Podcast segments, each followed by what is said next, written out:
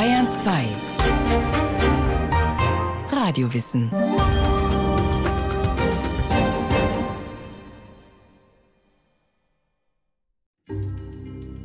Der am dichtesten besiedelte Lebensraum der Erde entzieht sich unseren Blicken. Der Boden unter uns ist für unsere Augen undurchsichtig. Doch eben dort im Untergrund wird beständig gearbeitet, Handel getrieben und kriminellen Machenschaften nachgegangen. Unter einer Fläche, die etwa unser Hosenboden beim Picknick einnimmt, leben neben gefühlten Armeen von Ameisen 2,5 Billionen Mikroorganismen, Bakterien, Pilze und Algen, eine Million Fadenwürmer, 100.000 Milben, 50.000 Springschwänze, 25.000 Rädertiere, 10.000 Borstenwürmer, 100 Käferlarven, ebenso viele Zweiflüglerlarven, 80 Regenwürmer, 50 Schnecken, 50 Spinnen und 50 Asseln. So ist es in einem bekannten Wissensmagazin zu lesen. Doch wie zählt man so etwas? Wer das unglaublich vielfältige Leben unserer Böden genauer unter die Lupe nehmen will, hat viele Faktoren zu berücksichtigen. Erstens ist die Bodenbeschaffenheit nicht nur von Klimazone zu Klimazone verschieden, sondern oft schon zwischen zwei benachbarten Flecken Erde, zwischen Wald und Feld, Sandboden und Torfheide. Und dann gilt es, ein Verfahren zu finden, mit dem Hochrechnungen überhaupt möglich sind. Die Wissenschaft hat gerade erst begonnen, das Bodengenom mit neuesten molekularen Verfahren aufzuschlüsseln. Ein schwieriges Unterfangen, weiß Professor Michael Schloter, Mikrobiologe am Helmholtz-Zentrum und der Technischen Universität München. Also zunächst einmal sind die Zahlen, die man in der Literatur findet, nach wie vor nicht gesichert. Also selbst mit den molekularen Methoden arbeiten wir so an der Spitze des Eisbergs irgendwo.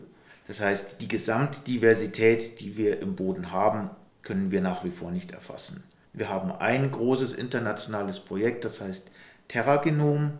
Dort haben wir vor ja jetzt fast zehn Jahren ein Gramm Boden aus einem Standort aus England genommen und da sequenzieren international fünf oder sechs Gruppen dran und nach wie vor haben wir nicht das Ende erreicht. Das heißt, die Gesamtdiversität, die in diesem System vorhanden ist, kennen wir nicht.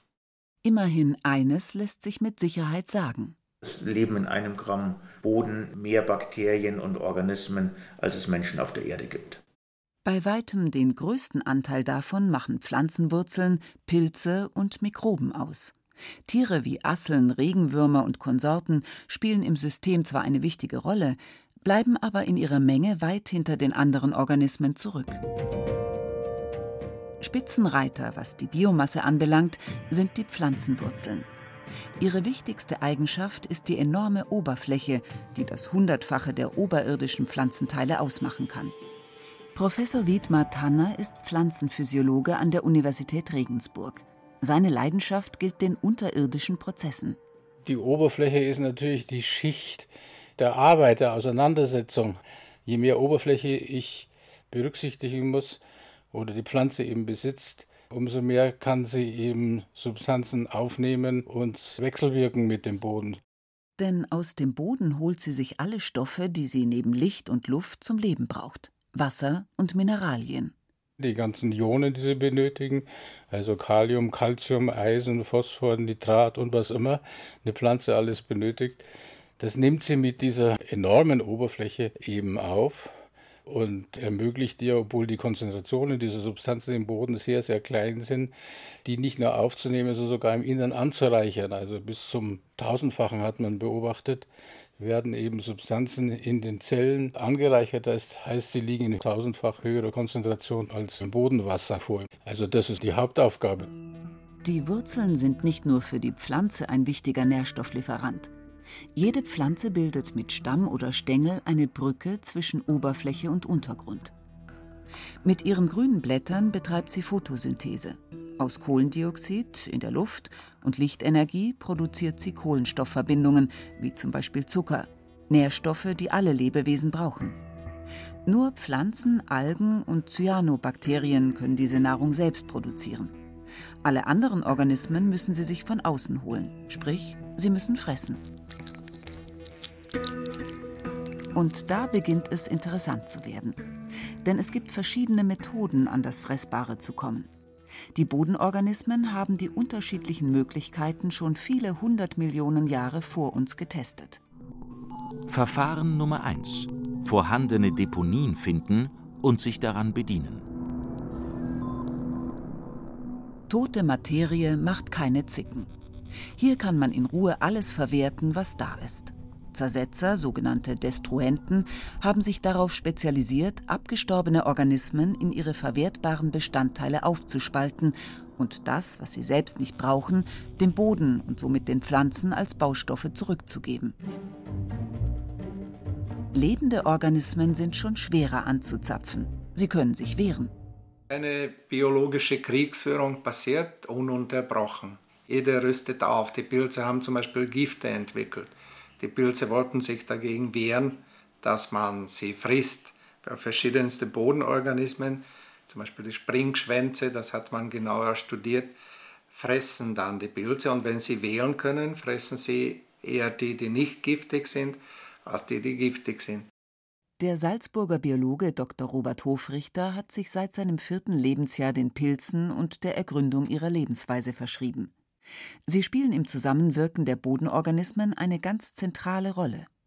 Und zwar durchaus eine sehr aktive. Pilze sind kein Gemüse, lautet eine Kapitelüberschrift in Hofrichters Buch Das geheimnisvolle Leben der Pilze, erschienen 2017. Sie sind keine Pflanzen, auch keine Tiere. Doch haben sie mit letzterem mehr gemeinsam. Zum Beispiel, sie sind Meister im Fressen.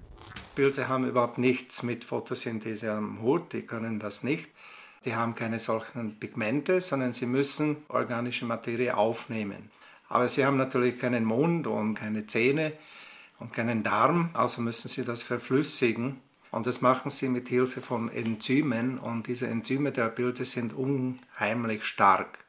Damit können sie fast jede Materie zerlegen. Sachen, die wir wollen, dass sie sie zerlegen und auch Sachen, die wir nicht wollen, dass sie sie zerlegen. Zum Beispiel ein schönes Haus können sie zerlegen durch den Hausschwamm. Sie können ein wertvolles Renaissance-Gemälde zerlegen. Sie können einem Fotografen also aus dem Objektiv die Linsen herausfressen, weil sie diesen Kit aufessen, der das befestigt und und und. Sie können Radioaktivität, Gifte, alles, was es gibt auf der Welt, es gibt in Raumstationen, Metalle greifen sie an alles, Steine und so weiter. Sie sind Profis im Zersetzen, aber auch mit anderen Fertigkeiten können sie beeindrucken. Mit einem besonderen Talent mancher Pilzarten ist eine weitere Gruppe von Bodenbewohnern unangenehm konfrontiert. Die Nematoden. Nematoden sind Fadenwürmer, sind sehr, sehr artenreich und niemand weiß genau, wie viele Nematoden es gibt. Es sind von außen zumindest sehr einfach gestrickte Würmer, da gibt es keine auffälligen Merkmale, so ist die Artbestimmung auch sehr, sehr schwer. Sie sind im Meer, sie sind im Boden, sie sind eine ganz, ganz wichtige Tiergruppe und die sich ganz wesentlich beteiligt an diesen Stoffkreisläufen und in diesen Nahrungsnetzen. Nicht immer zu ihrem eigenen Vorteil, denn Jetzt gibt es Folgendes. Pilze müssen fressen, wie wir gesehen haben, und in manchen Böden, speziell dort, wo wenig Stickstoff ist, gehen sie auf die Jagd, werden zu Raubpilzen und das ist irgendwie schon was Bemerkenswertes. Raubpilze, das hat man so noch nie gehört wahrscheinlich. Sie machen aus ihren Pilzfäden ein Lasso und es ist genauso berechnet im Durchmesser in der Größe, dass ein Fadenwurm gerade so bis zur Mitte ungefähr reinkriechen kann aber dann bleibt er stecken. Und dann gibt es natürlich sofort Mechanismen, dass die Außenhaut des Fadenwurms angegriffen wird und dieser Pilz wächst hinein in den Wurm und verdaut ihn sozusagen von innen heraus. Raub, Mord und Totschlag sind somit weitere wichtige Methoden der Futterbeschaffung im Boden. Ebenso gibt es Organismen, die sich mit kriminellen Mitteln bereichern. Sie hacken sich in Systeme ein, täuschen und tarnen. Doch all das ist auch sehr aufwendig. Denn fürs Auf- und Wettrüsten bedarf es vieler Waffen und Abwehrmechanismen, deren Herstellungskosten für alle Beteiligten enorm hoch sind. Nun lässt sich allerdings etwas Bemerkenswertes beobachten. Manche Pflanzen geben bis zu 30 Prozent ihrer mühsam erzeugten Kohlenstoffverbindungen freiwillig in den Boden ab. Warum tun sie das? Aus vorauseilendem Gehorsam? Sicher nicht. Sie tun es vielmehr mit vorausschauendem Kalkül. Das frei zugängliche Buffet lockt Mikroben an, die sich an der Futterquelle sammeln. Der Puffer aus freundlich gestimmten Bakterien um die Pflanze herum wirkt wie ein Immunsystem gegen Feinde und Eindringlinge, wie Krankheitserreger.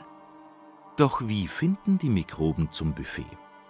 Tatsächlich hat man festgestellt, dass Mikroorganismen mit chemischen Stoffen ihre Umgebung gleichsam ausloten. Der Mikrobiologe Professor Michael Schloter ist am Puls der Forschung. Es gibt, und das ist eben das, was in der Forschung gerade sehr spannend ist, viele Moleküle, die Kommunikation zwischen Mikroorganismen bedingen, die also gerade von Mikroorganismen aktiv produziert werden, in den Raum abgegeben werden, um mit anderen Organismen dann bestimmte Kommunikationswege zu beschreiten. Gerade eben beim Abbau von komplexen organischen Substanzen spielt das eine sehr wichtige Rolle, weil letztendlich ja immer die Frage ist, was ist mein Benefit davon? Für diesen Abbau müssen die Mikroorganismen erst einmal die nötigen Verdauungsstoffe herstellen, die Enzyme. Das kostet viel wertvolle Energie. Und das macht natürlich nur Sinn, wenn Sie danach auch wieder ein Investment zurückbekommen. Möglichst mehr Energie, als Sie vorher in dieses System investiert haben. Und deswegen ist es natürlich ganz wichtig für die Mikroorganismen, dass sie wissen, wer ist da, wer ist der Partner, der da ist. Und nur solche Gene dann wirklich auch exprimiert werden, wenn wirklich gewährleistet ist, dass dann ein Abbau auch wirklich stattfinden kann. Und schon sind wir mitten in einem komplexen, aber sehr wirksamen Versorgungsverfahren, ohne das die Bodengesellschaft nicht leben kann. Tauschhandel. Viele dieser Substanzen sind auch sehr reich an Kohlenstoff.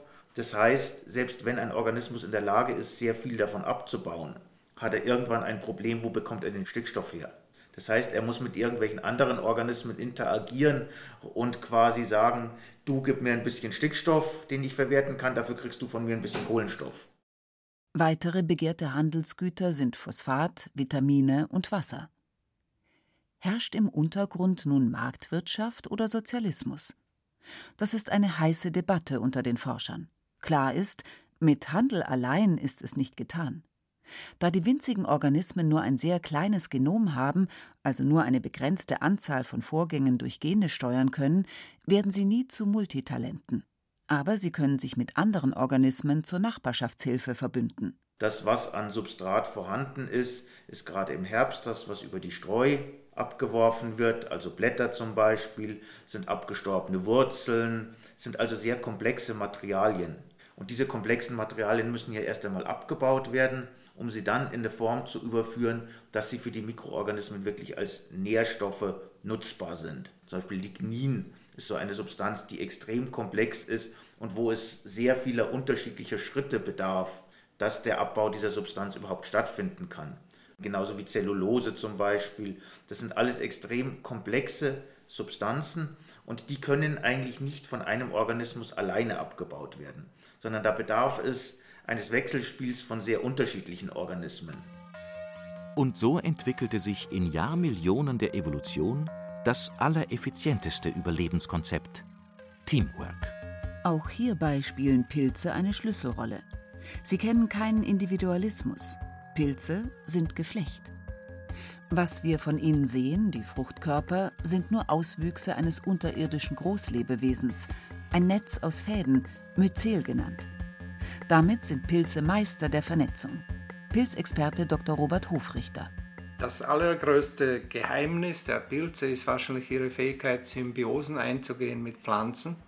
Das ist eine Sache von größter Bedeutung für die Welt, weil es gibt schon mehr als 400 Millionen Jahre alte Fossilien, an denen man erkennen kann, dass Pilze mit Pflanzen eine Symbiose eingegangen sind. Und vermutlich wäre der Landgang der Pflanzen gar nicht möglich gewesen und die ganze weitere Entwicklung des Lebens an Land ohne die Mitarbeit der Pilze. Die haben sozusagen den Boden schon vorbereitet. Diese besondere Lebensgemeinschaft hat einen Namen, Mykorrhiza. Dabei kommen die Pilzfäden zusammen mit den Pflanzenwurzeln und schließen sich ganz eng zusammen. Entweder so eng, dass diese Pilzhöfen, diese Fäden eindringen sogar in die Zelle der Pflanzenwurzel. Das ist natürlich schon ein wirklich extremer Fall der Symbiose, weil man muss sich vorstellen, wenn man es zulässt, dass ein Fremdorganismus in die Zellen eindringt, dann ist es meistens der Tod. Aber in diesem Fall erkennt die Pflanze durch verschiedene Signalstoffe, dass das ein Freund ist.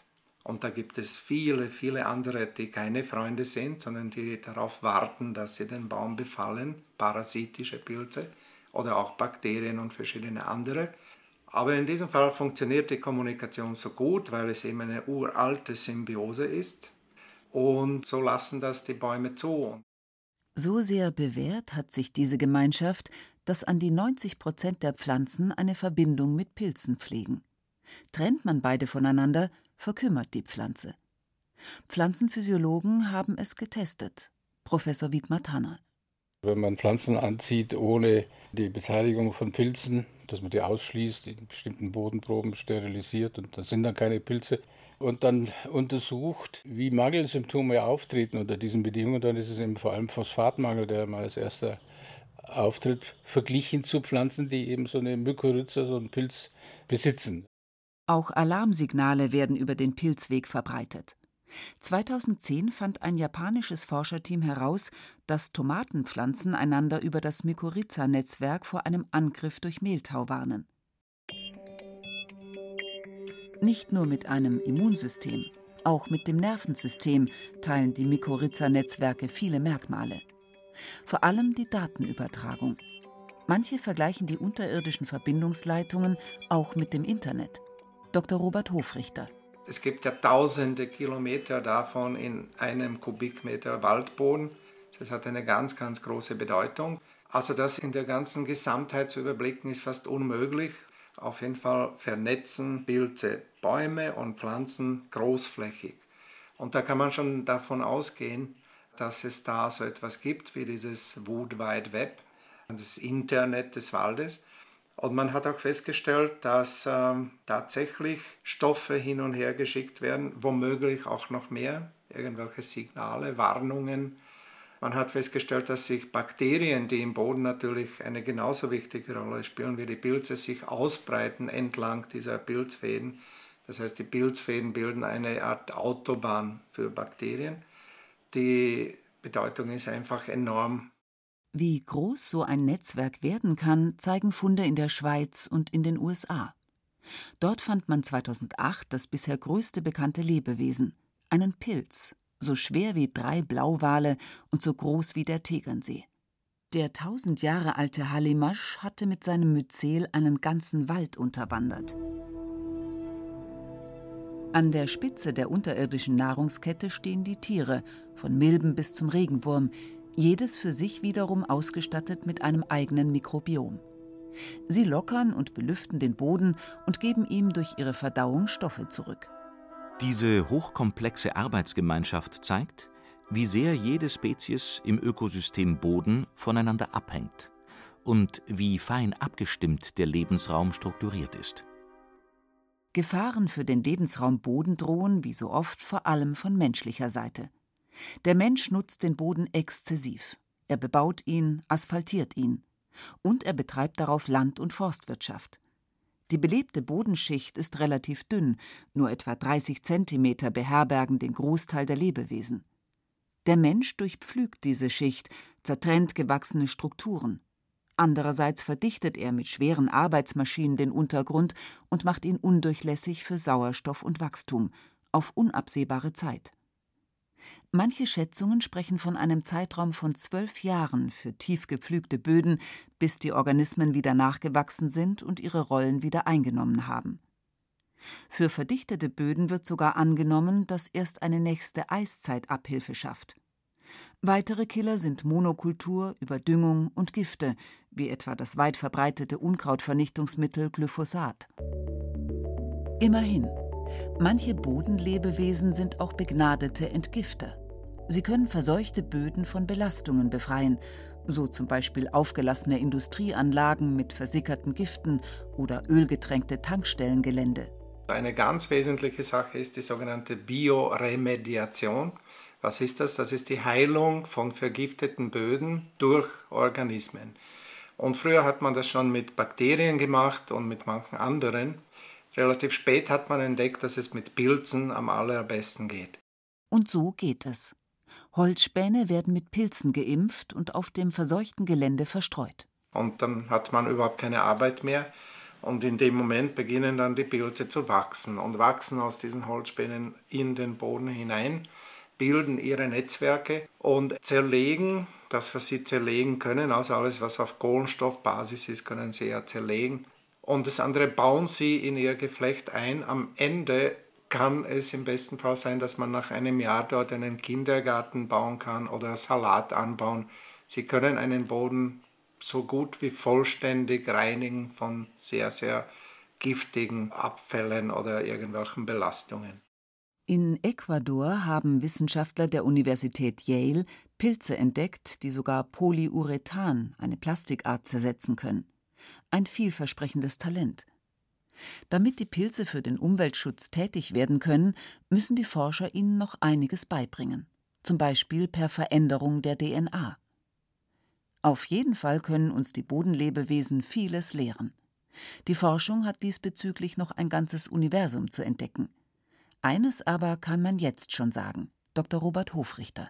Viele Menschen haben seit Charles Darwin die Evolution falsch verstanden. Sie haben geglaubt, dass Evolution nur bedeutet fressen und gefressen werden, Konkurrenz, Kampf ums Dasein, dass man den anderen fertig machen muss, damit man selbst überleben kann. Und je mehr man über die Natur lernt, desto mehr sieht man, dass es nicht stimmt. Und die Pilze liefern uns vielleicht eine der besten Lektionen, aber das kann man auch im Meer beobachten. Die allergrößten Dinge, die es gibt auf der Welt, entstehen durch Zusammenarbeit und Symbiose und nicht durch Konkurrenz und sich gegenseitig niedermachen.